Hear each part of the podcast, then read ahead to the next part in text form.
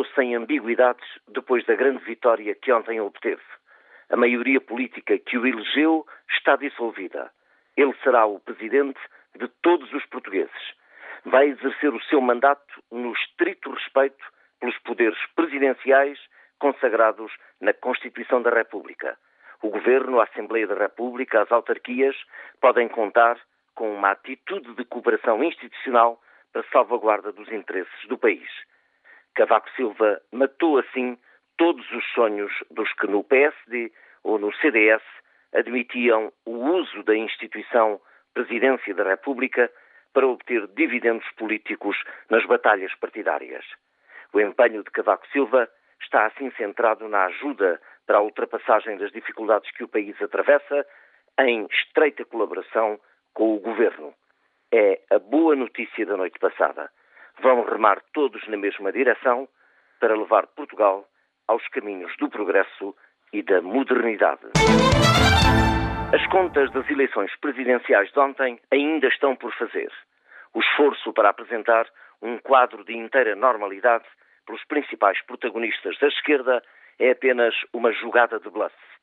A questão mais importante e perturbadora andou nos discursos subliminares de apoiantes da candidatura de Manuel Alex. De Luís Moita a Helena Roseta, foram muitas as considerações no sentido de afirmar paulatinamente que é preciso tirar ilações da votação em Manuel Alex, que há mais na vida para além das organizações partidárias, que houve um milagre cívico que não pode ficar sem resposta. Desde o primeiro dia do lançamento da candidatura de Manuel Alex, que sonhos de cisão andam no ar. Consentidos ou não por Manuel Alex, não sei, embora o seu discurso tenha passado por frequentes ataques ao governo e ao Partido Socialista de que é dirigente. Eu julgo que chegou a hora de Manuel Alegre clarificar a sua posição.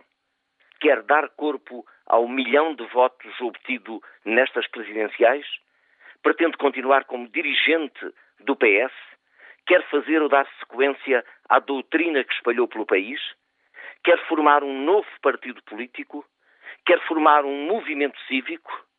Quer liquidar já os sentimentos de divisão que graçam na sua candidatura, dissolvendo qualquer aventura divisionista? Manuel Alegre vai ter que se explicar numa ou noutra direção, até por razões de honestidade política e intelectual.